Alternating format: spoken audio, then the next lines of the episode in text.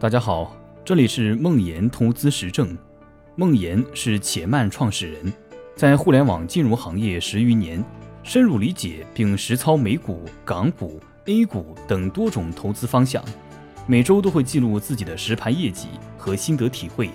感兴趣的话，可以关注梦岩的微信公众号。大家晚上好，今天和大家分享的是谁买基金重要吗？上次节目我们讨论的是巴菲特和芒格希望伯克希尔的市场价格尽可能的贴近公司的内在价值，所以非常在意自己的股东是谁。至于为什么，我找到了三个原因：一，巴菲特说，我们只愿意与我们喜欢并尊重的人一起工作，并且希望自己的工作可以让那些欣赏自己的策略、分享伯克希尔愿景的人获得收益。二。将这些人看作一个整体，如果市场价格与公司内在价值一致，他们将得到最大的公平。三，对于伯克希尔和自己名声的珍惜，不希望股东亏损的原因来自于公司经营之外。今天继续把第一个原因展开讨论，我觉得也许会对我们的公募基金行业有些启发。先用巴菲特和芒格信中的原话。我们只愿意与我们喜欢并尊重的人一起工作，这不仅仅将我们获得好结果的机会最大化，同时可以给我们带来非同一般的美好时光。类似的语句在不同年份的股东信中出现了很多次。这里我们喜欢并尊重的人，既包括伯克希尔的股东，也包括伯克希尔旗下公司，也就是巴菲特投资的那些公司的 CEO 们。简单的说，伯克希尔是一个资产管理公司，伯克希尔在中间连接了股东的钱和被投资的企业。它的长期经营目标是通过持有多元化的、能产生现金流、超越平均回报的优秀企业，最大化的提高每股内在价值。虽然伯克希尔是钱和公司的连接，但巴菲特和芒格一再强调。他们只希望自己喜欢并且认可伯克希尔理念的人做股东，也只希望投资那些他们尊重的人所管理的企业。这有点不同。从钱的角度来说，难道不是越多越好吗？不同投资者的钱有什么区别呢？从公司的角度来说，难道不是越赚钱的公司越好吗？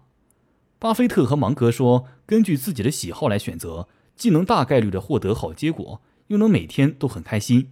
为什么？我的理解是，他们说的是建立一个价值观和理念高度一致的超长期的稳定结构。这个结构既能保证在自己的认知下获得最好的结果，又能让自己的每一个选择不纠结、不拧巴，每天跳着踢踏舞去上班。可是问题来了，我们如何让获得好结果的机会最大化呢？巴菲特和芒格身上最显著的一个标签是长期主义者。我们就从这点来讨论，举一反三。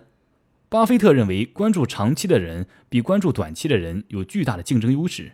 因此，如果能够找到那些拥有长期视角的企业家，并创造一个能让他们从容的运用自己长期思维的环境，避免被短期的信号所干扰，那么在这个及时享受占主导地位的世界上，在大多数企业的行为很短视的时候，这个用长期主义连接起来的结构。就可以大概率的获取超越平均的回报。这个长期主义结构的两端，一端是企业家，一端是股东。只找到拥有长期视角的企业家还不够。如果伯克希尔的股东都是短视的，这样的压力必然会传导到这些被投资的企业。两千年美股互联网泡沫的时候，坚守自己投资原则的老虎基金被赎回了八十亿美元。最终，老虎基金的创始人。朱利安·罗伯逊选择将基金清盘，几个月后，纳斯达克崩盘。因此，在另一端，更为重要的是要寻找具有长期视角的股东，从而创造出一个坚实稳定的、拥有长期思维的股东基础。用巴菲特的话说，几乎没有哪家上市公司的 CEO 在类似的授权下管理公司，主要是因为他们的老板专注于短期的发展前景和财报盈利。然而，伯克希尔所拥有的股东基础，使其在所有上市公司中具有最长期的投资时间预期，而且这种股东基础还会在未来几十年继续存在。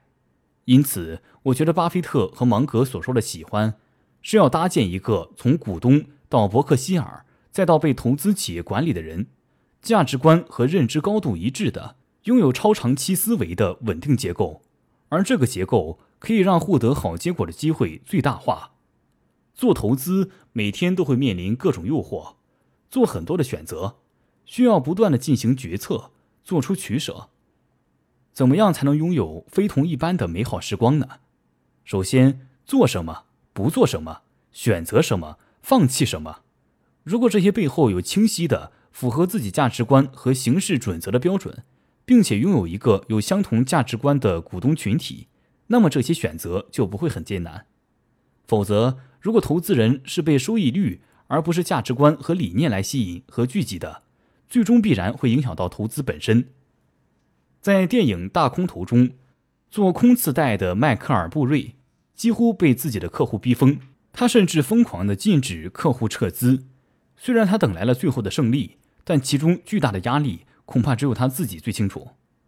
前面提到的老虎基金，则是因为客户的压力倒在了黎明前。巴菲特和芒格则不然，他们对自己搭建的结构非常自信。在所有市值超过十亿美元。股东人数以千计的上市公司中，让持股者能像公司主人一样思考和行为，在这方面，我们的工作几乎首屈一指，可以拔得头筹。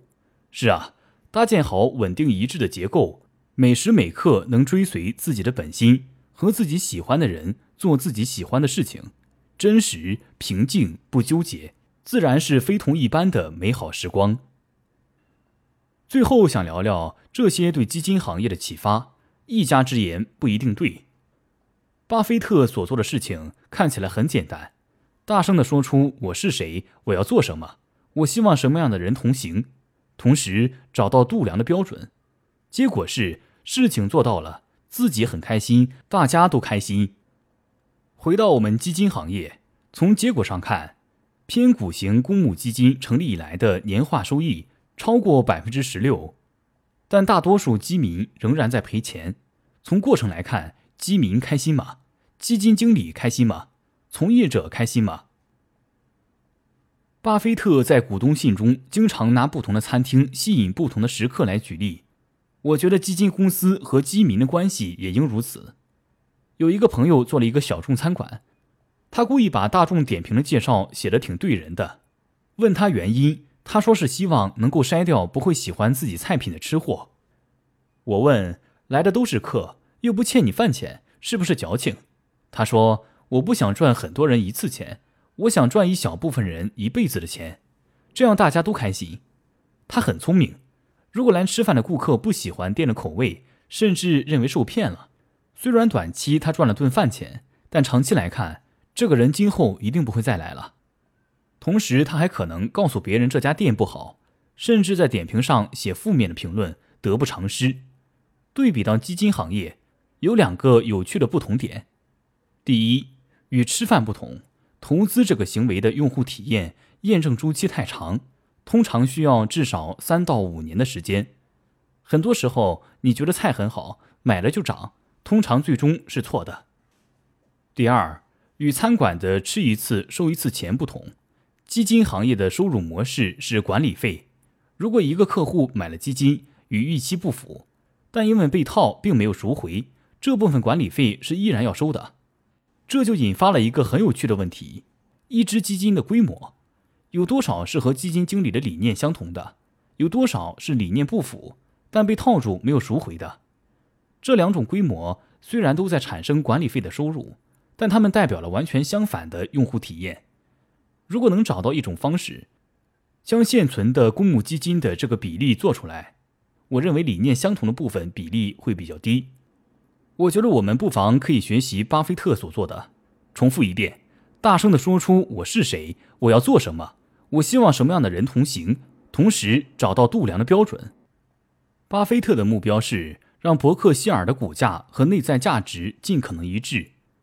我们的目标能否是？让基民买基金的实际收益尽可能的等于基金的净值收益。我瞎拍一个数字：如果一只基金的规模里面百分之八十的规模是代表了理解、认同、追随基金经理的投资理念，这个目标可能就可以实现了。与此同时，基金经理、从业者、基民也都会更开心。